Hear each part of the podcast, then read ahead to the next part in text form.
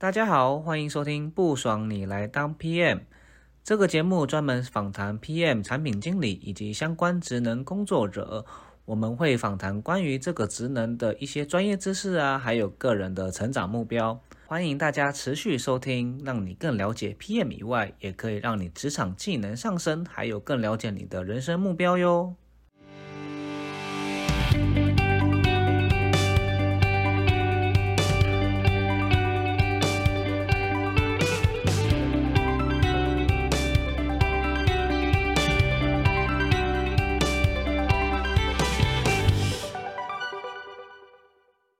大家好，欢迎收听不爽你来当 PM，我是主持人 Mr. T，又称 T 先生。上一集我们跟富富聊到了很多关于不同角色的担任以及心态的转换，接下来富富会给我们带来什么内容呢？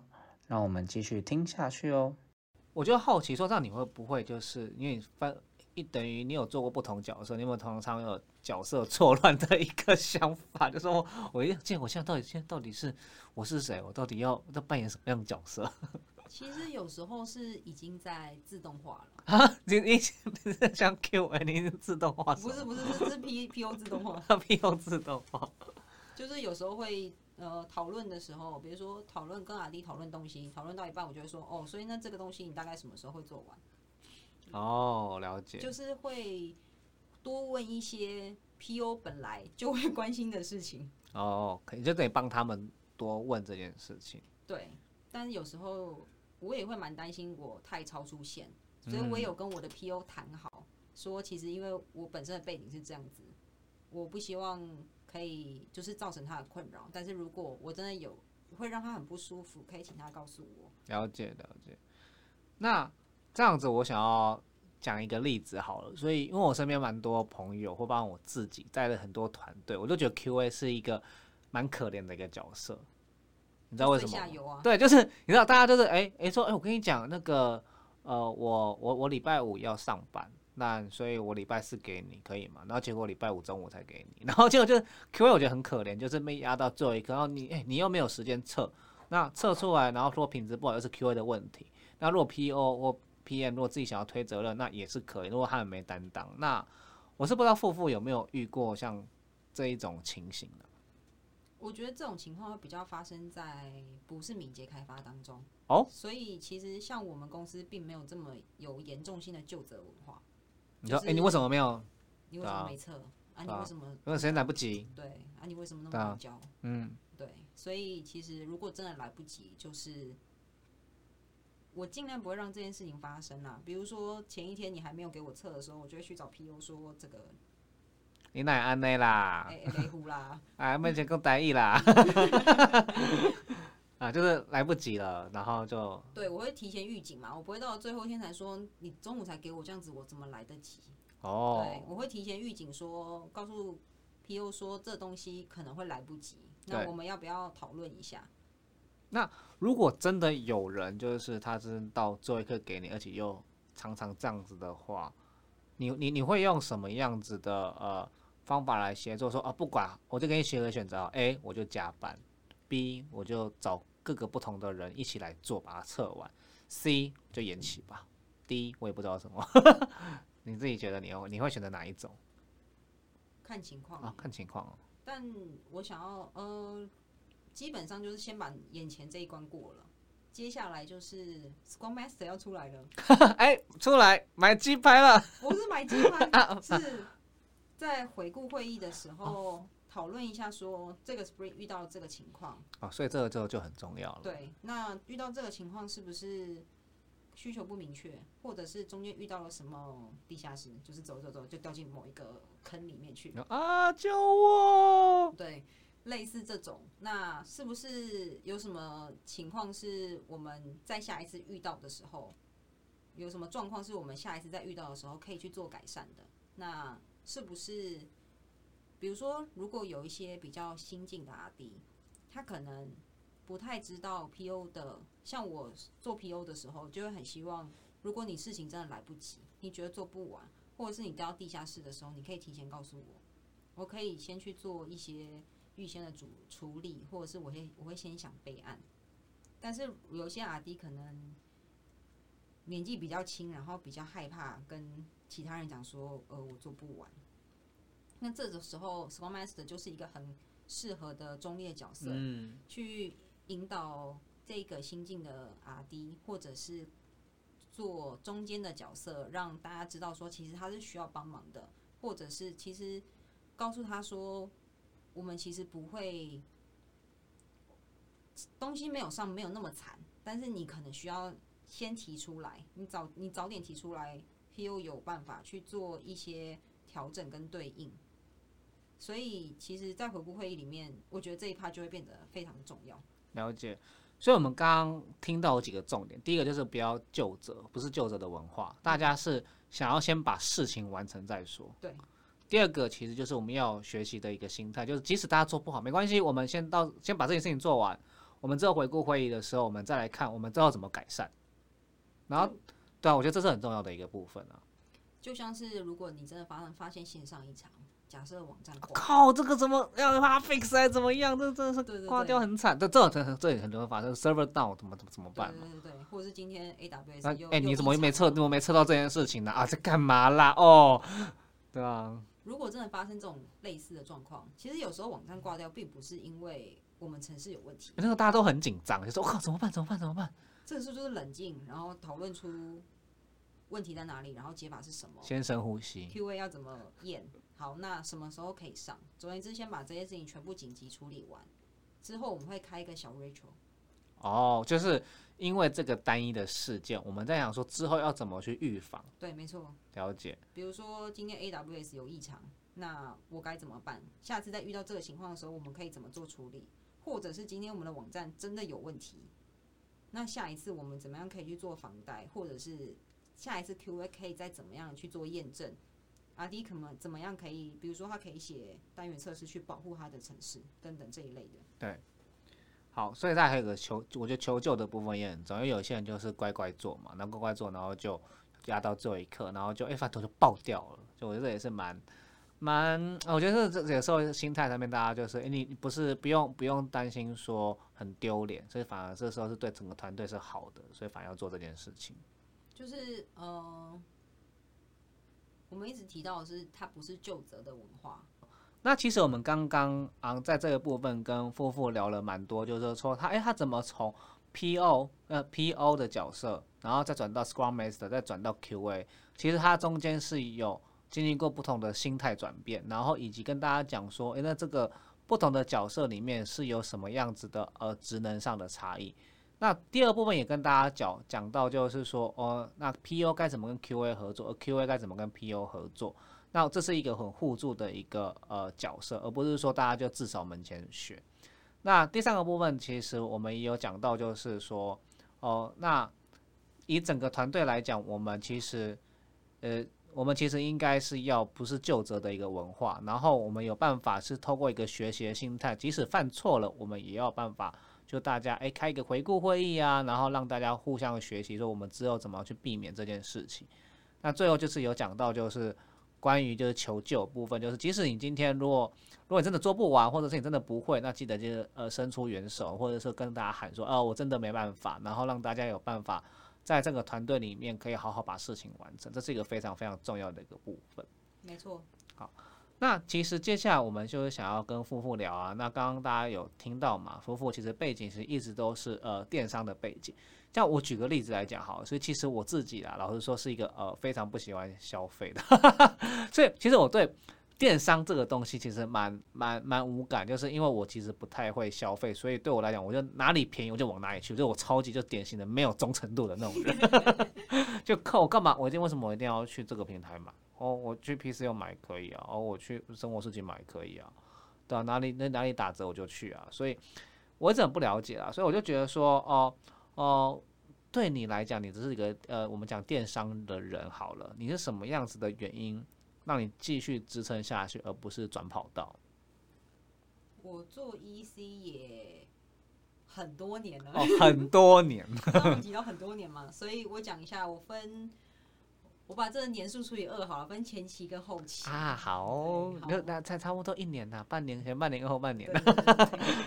前期我觉得支撑我的是分前期跟后期来讲，前期是一个信念，以前我有一个老板叫 Vincent，哎、你这样出卖他可以吗？哎，反正他也不知道。对他不知道。好，哎 Vincent 出来听哦。好，继续。那大老板应该不会来听啊。好呃，Vincent 在那时候我们产品上市的记者会，那时候我们在饭店里面举办了一个记者会，他有讲说他为什么要做这件事情。当初他也是在呃创立一个开店平台。他说他们家小时候是务农，他爸爸就是种田的，种稻米的，然后种的很辛苦，嗯，稻米可能一年两收吧。那个年代，好，可能一年一收，可能一年两收。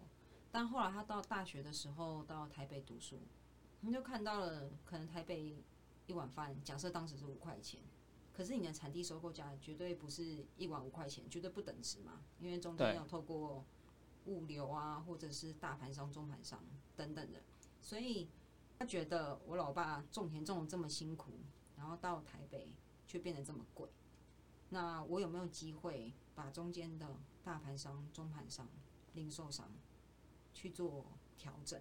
嗯，我如果可以从产地直接出货出到消费者，那这件事情是不是可以帮助农民？哦，农民可以赚钱，那你也会买到比较便宜的东西。我们不用经过中间这一些零售商或者是其他的中盘商、大盘商去被他们剥削。所以这件事情是坚持我前期一开始的就是信念，就是我很想要做这件事情，我想让这件事情成真。所以我可以说你是你想要改变台湾在地的一些做生意的呃这一些人，然后帮他们生活可以变更好。应该是说当时的 Vincent 想要改变，那这东西也同时影响到我。我觉得我很认同他这个理念，所以我也很努力认真的在这个公司里面做事。我觉得这很重要，就代表说他有把他的愿景、他的理念，然后说服给别人，而不是说你就是为了做事而做事。没错，因为呃，我现在讲这些故事，当然就没有他讲的生动。那时候记者会，他讲完之后，在场无论是记者还是我们员工，其实哭了，真的是哭了，真的假的？没有，那是因为那是他自己的亲身感受啊。对，我觉得是真情流露，而不是骗人，就说就是的、啊，对，就好感人哦。没有没有没有没有罚我五百块。走路狗，笑死，所以就是这是你前前期的一部分，因为一个呃老板，然后他开了一个记者会，让你觉得这个信念是你很相信的这件事情。对，没错。嗯，那后期就是我加入这间公司之后，就如同刚刚一直不断都有提到的，互相合作，然后大家为了同一件事情而努力往前冲，这个是支撑我后期就是继续做 PM 或者做 PO 的一个动力，就是大家可以跟着跟着你一起，或者是你跟大家一起努力的往那个目标迈进，就是一个团队互助的概念嘛。对，就会是你不孤单啦。哦，所以你可以说前期是信念，然后就是你因为一个人，然后改变了，就是说，呃，你对于这件这个这一整个事件的一个看法。嗯，然后第二件事情是，第二期就是，哎，你虽然有这样子的信念了，但这样你就你会觉得你不是一个人在走，你一群人走可以帮助你走很远，对啊，然后就大家有那种互助的团队的感觉，就是很棒。哎、我觉得这很这，我觉得这个是你找到你人生中就算是一种嗯一种你的你的努力的目标。可以这样讲，但我后来转 QA 啦，哎、这是第三个目标，可是你的第三阶段嘛，对不对？三阶段换了一种方式帮助公司。对，没有，我觉得就是有时候不要再呃拘泥于就是你一定要什么样子的职能，而是你有一个大目标在那边，所以那个同样的大目标，你可以有不同的角色来完成这样子的一个目标，其实都是可以帮助整个团队或者是整个相关的产业去变得更好。我现在的老板都会一直说我就是半个 PO 的角色。我哎、我也觉得，相信哦，我都会跟他讲说，我不是半个 PO 啦，我就是 PO，不是不是不是，这样好像我 QA 都没有做那好。那个你对钱钱薪水先给我两倍，谢谢。没有没有没有没有，怎么敢？哦，让我好好下下下班就好了。我是跟他讲说，我要好好的做 QA，不要说我是半个哦 PO，、对我是一点五个，一个 QA 加零点五个 PO，哦，懂你，那物 Q 超 Q 还是很重，还 Q 还是很重，对对。，物超所值。嗯那所以你会想说，以都是电商人嘛，那其实我们听众就有一些人是想要往电商发展的。以你自己的想法来讲，如果真的要是哦，作为一个呃电商的，无论是 PA 好了，还是 Scrum Master 还是 QA，在你认真讲最重要的职能，或者是特色是什么？肯定是拥抱改变。啊？为什么拥抱改变？比如说，电商这个产业，大家也知道，就是这几年飞快的成长，尤其是武汉肺炎的时候，你原本很多小店家或者是一些实体的店家，他们有在做电商的，他也突然说：“哦，我要来做电商。啊，对啊，我跟风啊，我就跟风仔”啊。不是跟风啊！我如果现在是那时候一开始疫情的时候，或者现在你去看国外，如果他们封城，那哦，对啊，就没有人。就没有人，那我一堆货，那我卖不出去，那当然只能靠网络上面去销售，欸其实跟你原本讲的信念是一样的道理啊。有点类似。嗯，所以基本上大环境在变，公司对于大环境而做出了策略改变，我相信也会是不会是一成不变的。就是我这辈子这间公司，就是我这间公司这二十年来、这四十年来，永远政策不变。你讲的好像你待了四十年一样，没有啦。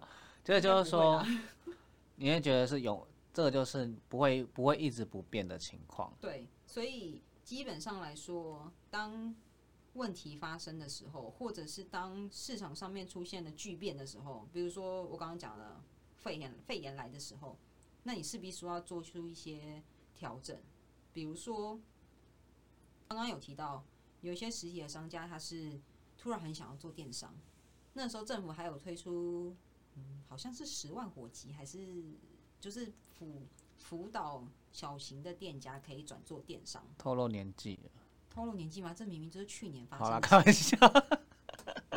好啊，然好，后那我们公司的应对策略当然就是我怎么样快速的帮助他们，辅导他们快速的可以在网络上面做销售，对，或者是其实去年大概一月底的时候，那时候一月底过年嘛，那二月初开工的时候，其实有很多后来就开始呃我们不准大陆进口，因为那时候是货源，对那个货源，对，就是呃一开始大陆货进不来的时候，那我们公司要怎么样帮助那一些我们的客户去应对，或者是到了其实到了后面疫情开始扩散了。即使大陆的货可能没问题，货进来了，它换到欧美的货，那专门做欧美进口的那些客户们，那接下来是我们要怎么样去帮忙他去做一些调整等等这一类的，这些其实都非常仰赖一个公司的快速应变能力。了解。所以，我们不能说我今天做了这个产品，以后就永远不能变。嗯，所以我才说拥抱改变是很重要的。如果你一直执着于说这个东西我做的，然后它不能被改变，或者是为什么老师一直在变，就是为就是会呃怨天尤人的话，其实这东西我不觉得是会很适合做电商这个产业。了解，所以要跟着时事的变化，然后去看这个产品该到底怎么帮助我们的产业或用户嘛。当然，当然，OK，这我觉得这是一个呃，听起来是蛮蛮蛮重要的一个部分。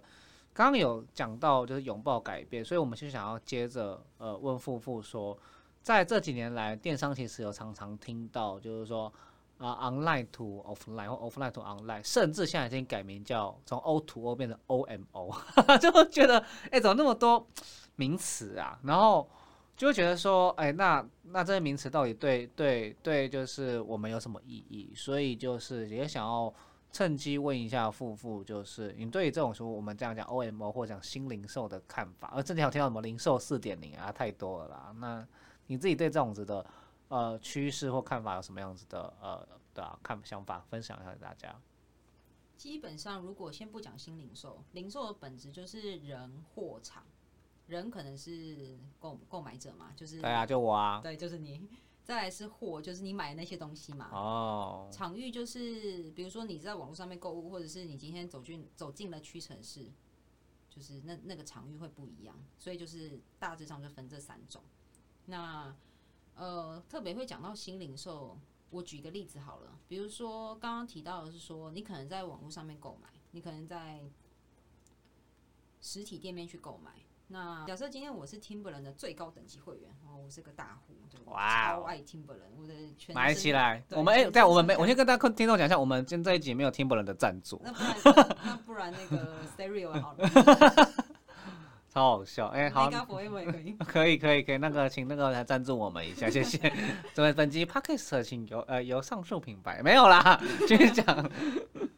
好，如果今天我是踢不烂的会员，然后这最高等级，我真的是买了很多，然后获得了最高等级之后，今天而且我是在实体店购买，所以只要一进门市结账，哦，店员都认识我，又很常去买，或者是他们只要用他们的，我只要报电话，或者是我报我的身份证字号，他们就会知道我是最高等级会员，有特别的优惠。哦，但是如果今天假设我到了 Timberland 线上购物啊，要帮他码掉啊，T 不烂线上购物没关系啦，大家都知道了啦。我 T 不烂线上购物，然后一登入，他说你是最基本的绿卡会员啊，为什么我明明就已经是最高等级啊？我很生气耶、我什么我什么时候已经就是降等了？哎、这我觉得会很不爽哎、对，所以呃，刚刚新零售里面要讲到的点就会是，比如说我线上跟线下的会员，至少会员等级要统一吧。对啊，你不能因为我就到了换了一个场域去购买，你就不认得我了。怎么不认得我？要唱歌吗？不用，再来是呃，这是刚刚有提到的线上呃会员的线上线下打通。再来是呃，谁说线下的人就不一定就不能到线上去购买，或者是线上的人就不能啊？我在网络上面看一看这双靴子不错，对，那我要去踢不烂本事去看一下，就是这双黄靴是不是我喜欢的？所以呃，我们叫它 OMO，就是 Online Merge Offline，就是也简单来讲就可以说的是线上，我们把线下的人引导到线上，我们提供的是二四乘以七的服务，嗯，就是你随时随地都可以来 shopping。没错，也可以是把线上的人带到线下，也可以就是像刚刚讲的，你把网络上面当做行路。可是其实根据我们 B 公司的研究，这是公开消息，就是其实有做 OMO 的人，无论是对于他实体的业绩，或者是对他线上业绩，其实都是有帮助的。了解。所以其实我们来听看看，就是说新零售这呃，以电商来看，新零售这个做法，其实它有很多不同的呃场域，就是说我们讲的是呃场景来服务大家，就刚刚讲人货场嘛。所以其实这个在综合底下，其实就很多不同的呃，随着时间拉长，就要很多不同呃场景来改变。就我们在不论在设计产品的情况或服务我们的，无论是客户或消费者，其实我们在作为一个任何一个职能工作者，在这样产业来讲，都要去考虑不同的呃产业的变化。对，没错，而且我觉得这个这一点讲的非常的好，就是虽然我们是做网络购物平台，但是其实很多时候你在设计一套产品的时候，都必须要去，都必须要去思考一下，如果是在线下的人，就是实体店面购买的人，那这一些的情境都必须要一起考量进去。没错，换言之，就是其实以前我们很久以前啊又要透露年龄了，很久以前，如果你跟一堆线下的柜姐或者是店员，他们说我们要做线上，他们一定会拒绝，因为就是你是在抢我业绩，对啊，对，那客人都不来店里面的，那要怎么办？那所以我们打造了一个 OMO 的，我们叫它 OMO 循环，就是让线上跟线下是互通的。那它不是对立面，而是共融。就是我我做线上，其实我可以帮你把客人引导到线下。那即使我做，我还是会做继续做我的线下，但是你也可以是把客人导引到线上。那有些公司甚至很好的就是，如果你把客人导引到线上，我会分润给你，是给你这个店员。那么好，比如说，假设我我的尺寸比较零码嘛，那现场没有这个货，那店员就可以问说，那个我们网站上面现在有现货，你要不要来一双？哦，了解我现在。帮你那个，我们现在有购物网站 APP，那你现在只要下单，你不用等调货，就直接送到。那还是会算业绩到他那个身上哦，那那其实蛮好，那真的就是很好的一个部分。对也就是说，那回去线上消费，可是哎，像那找不就没有那个那个柜姐的那个编号了，所以他就没办法那个什么得到一些哎 bonus。就是必须要在 app 里面，请消费者在 app 里面做一些设定，就是是这个柜姐服务我的。啊，没错没错，当然，刚刚那只是举例，不是踢不烂门是这样做。对啊，嗯好，所以我觉得这样其实大家可以对电商有一些不同的看法。说如果你自己以后想要成为电电商的人的话，你该用什么样子的心态来面对这件事情？那我们刚刚其实聊了，其实在一路上聊职业啊、产业的部分，我觉得其实大家已经已经有相对了了解的。那接下来其实就在想好奇一下，刚刚其实最一开始，呃，夫妇有跟大家自我介绍说，诶，他其实在二零一零年的时候，他要完成一个不消费挑战四个月，还有就是一趟零废弃的蜜月旅行。所以呢，我就会觉得太奇怪了。你是一个电商人呢、就对啊电商人不就是一个要多买一充满欲望跟消费的一个地方？说，哎、那哪里有折扣，我要去买。那对啊，就觉得说你那那你要执行这个东西是有点冲突的，所以就是说，想要了解大跟大跟跟请你跟大家分享一下，你觉得这个冲突感，或者说为什么你要做这件事情啊？一开始做不消费挑战，其实最初最初并不是不要消费。哎、不消费挑战不就是不要消费吗？我先讲一下缘起，好，就是因为很久很久以前，很没有以前，我从 PO 转成了 QA，QA 就配给我两只测试的手机，手机一只是 iOS，一只是 Android。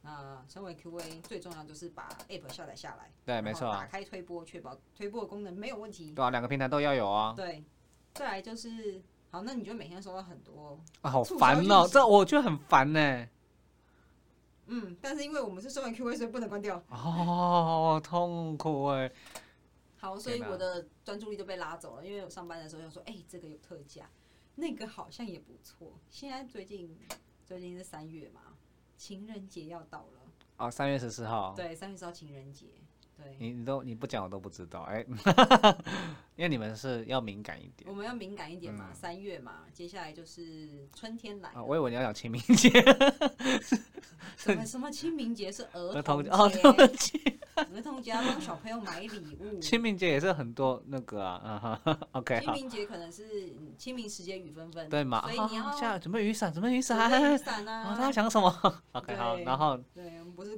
不会不是骨灰坛，对，你就说你会收到很多推波嘛，对我会收到很多推波，所以基本上上班的专注力就会被拉走。呃，这我不行。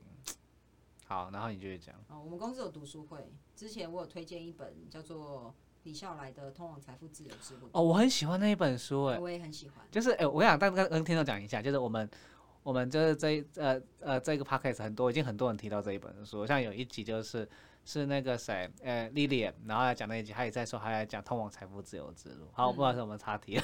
好，那因为是我推荐的书，而且我早就看完了，所以他们就请我先做整本书的导读。那在导读的时候，就会准备一些资料嘛。我截取了几个我觉得我印象比较深刻的，例如大家都认同时间胜过于金钱，时间比金钱还要重要。但是李笑来认为说，专注力是更胜于时间和金钱。对，所以好，那我就开始找找找找找找资料之后，就发现，哎、其实极简是可以帮助你提升专注力的。哦那第一件事情就是先把你的办公桌办公桌清空，哦，清空哦。不是清空，那人家说你要离职了吗？哎、这个你清空，你是哎、请问你做到今天吗？不是不是清空是指说清掉那一些你用不到的杂物。哦，话好好讲。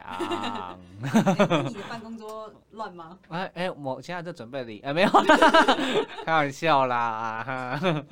比如说，其实每个人的办公桌，假设你有很多个杯子好了，那你最常喝水的杯子可能在很遥远，所以你每天都必须要透过重重的关卡才可以拿到那一个杯子。嗯，然后拿到杯子喝水嘛，喝喝完水之后，你又要透过重重的关卡，或者是放在你的手边。好，这个动作其实都已经造成你专注力的不一致了，哦这样子哦。就是因为你其实脑袋已经经过了千丝万绪，千丝万绪。我必须我我要拿那个杯子，首先我要先跨过什么什么，所以其实你脑袋有在想哦，这时候你的、哦。你的思维已经被抓走了一次，对。对，再来是所以才说为什么你的桌子要清空掉那些不不重要或者是没有那么必要的东西。虽然有人说办公桌就是要越乱越好，这样子才可以，我这个叫乱中有序，或者是我是需要提，我是需要生产力的工作，或者我需要创造力的工作。这个叫做创意，你懂不懂？对你把它整一整齐，我就找不到了。对啊，这你个狗做这个学 没有，不是。我身为一个 P，我是非常 organized 的一个人，OK？那个有没有是 T 先生的同事 跳出来讲一下跳出来讲一下，证明一下？，OK？所以也就是说，他其实所谓的不消费，而不是真的不消费。就跟所谓的清空不是真的清空。哇，这我觉得是一个哲理耶。好，我被供不消费，所以后来好，我就开始研究极简嘛，那开始把办公室开始整理了一下，最后面就开始钻进了极简的世界，开始在那边看一些跟极简相关的书。我后来我看到了一本书，叫做《不消费的一年》。哎叫不消费的一年，对，那个阿多啊，她是一个女生，她长期酗酒，所以她会，她上班有好好上班，但是她就是习惯靠酒精来逃避事情，哦，所以她为了要戒掉她的酒精，所以她就开始进行了她不消费的一年。那我只有四个月啊，因为我就有点担心，万一我做不下去怎么办？我们要敏捷，所以我先做四个月，之后怎么样再说。哎呀，原来这样子呢。我们可以再调整。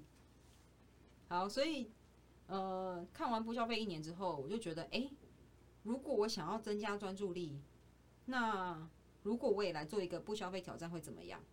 如果我每天都想着，哎、这个好像也不错，那个好像好像也很好，我想要买这个，我想要买那个，我的脑袋都在，我下班都在研究说，到底要买什么比较好。假设今天我什么都不要消费，我只有消费最基本的嘛，我要吃，我要吃东西，我要活下去，那我也要通勤，或者是一些满足我生活必须就好。那我可不可以也试看看这样子？如果我什么都不能买，我就不用去想说我要买什么。所以其实这哦其实是起源，不是说你就很多了很多时间，然后或者专注力做其他更重要的事情。没错没错，这样子其实工作效率从整理办公桌开始就提升了。我觉得很舒服诶，就是包含我自己在 LINE 里面，我也很讨厌，就是有很多一直通知来烦我，或者是我其实最近有在前阵子啦，有看一个 Netflix 电影叫做《极简主义》嘛，嗯，对，它有它里面有一个例子，我超级觉得有感，他就说，你就试着大家做一个实验，你把你家里好了所有东西都打包，对，然后打包完之后呢，那你开始要启动那一天的时候，你再把你有必要的东西拿出来。那一部我有看，就发现那六十天来你就只动那些东西了，其他东西都用不到。我觉得靠，这也太好，真的是哎、很很有趣的一项实验呢。这个我很想尝试，但是其实我有点害怕，就是现在天气偏凉，六十天我可能用不到短袖，你可以先不要从衣服啊，先从其他东西开始啊，也是哦。对不对？我们慢敏捷一下，不要一次弄那么多嘛对，。没错没错。对啊，所以不消费挑战，与其是说不消费，或者是减少消费，我觉得它更呃用，我觉得用有意识的消费，或者是买自己真正需要的东西来称呼，会更明确一些。了解，所以是这样子。再来是不消费挑战，我是仿照刚刚讲到的那本书，就是不消费的一年，里面有提到说，他其实帮自己设定了可以消费、不可以消费跟可以购买的东西。哦，还是有这样子的定义的，对了。所以可以消费，我把它定义成就是我预想我未来四个月我可能会要买的东西。对，比如说，假设我运动鞋已经要坏了，虽然我的不消费清单里面有个叫做衣服、裤子、鞋子这一类的，但是我会在我的可购买清单里面写上说，哦，因为我的慢跑鞋快坏掉了，所以我要买一双慢跑鞋。对啊，不然你要怎样赤脚嘛？可以啊，哦，原来如此啊。你可以，我不行。哦，不要不要不要不要。OK，所以你刚刚有提到这个部分，那你很有趣耶，你还做了一个零废弃的蜜月旅行，不可能吧？骗谁啊？零废弃是一个理想，它不是一个绝对值。哎，帮大家解释一下，什么叫理想跟绝对值？好，我不可能这辈子都不产生垃圾嘛。对，今天洗一个对啊，我人就是一个垃圾啊，没有啦，开玩笑。北北，警察叔叔，啊，然后垃圾车，笑死，嗯、你说不可能，零废弃怎么讲呢？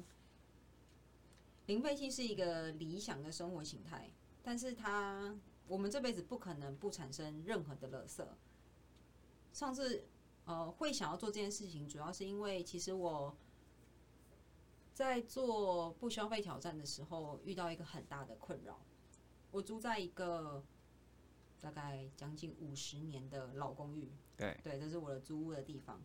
那公寓老了，自然而然就可能会有很多蚁穴啊，或者什么，在你不知道的地方，就是在楼层跟楼层之间。所以如果我以往我都会外带便当回家，毕竟去年嘛，去年武汉肺炎，所以大家都不太会想要在店内用餐。那我便当带回家之后，我便当盒都洗干净哦，要拿去回收哦，那蚂蚁还是来啊。啊，所以其实，然后我又住在老公寓，所以其实丢垃圾对我来讲很不方便，就是可能都要堆到礼拜六对才能够，就是假日的时候我才能够赶得上垃圾车的时间。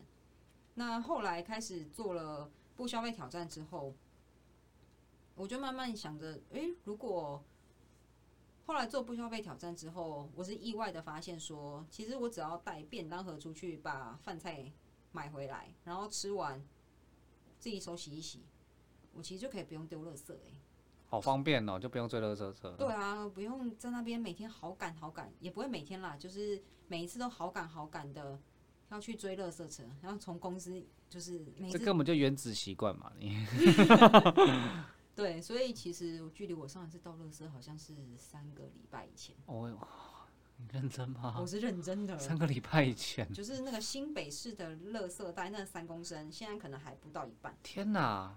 当然排除掉、就是欸我真的觉得你可以变你的斜杠之一，就是 帮助大家做这件我已经是 PO，就是 Scrum Master，啊。好啦好啦好啦，好 对啊，好，呃，有写很多杠的啦。可以可以可以可以可以。所以就是你说，这就是一个帮助你你改善生活的一个方法嘛。对，这是我后来在回顾的时候意外发现说，其实我居然这样子，蚂蚁就莫名其妙就他们就不来了，因为根本没有东西吃。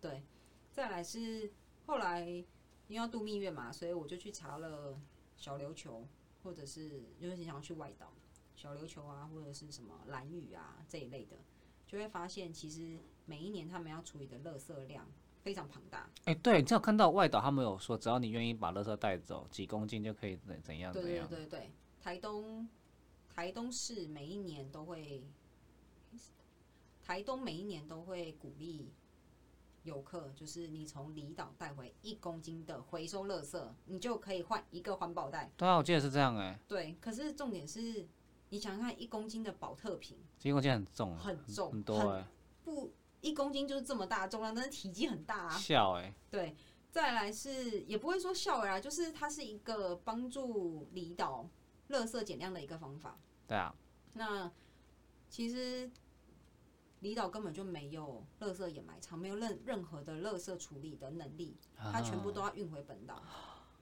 那在这个情况下，其实你垃圾堆积的越多，你要想想看，其实你呃，垃圾堆积的越多，你要处理垃圾就越多。当然，那那些费用怎么来？就是纳税人的钱呐、哎呀，原来是这样子。是真的是纳税人的钱，所以就是政府每年都会编列一部分的预算，让离岛有办法把垃圾运回台湾。了解，好，如果今天我是要去离岛度蜜月，无论是度蜜月或是出去玩，我觉得我对于离岛或者是对整个台湾，我能够尽一份什么样的行李？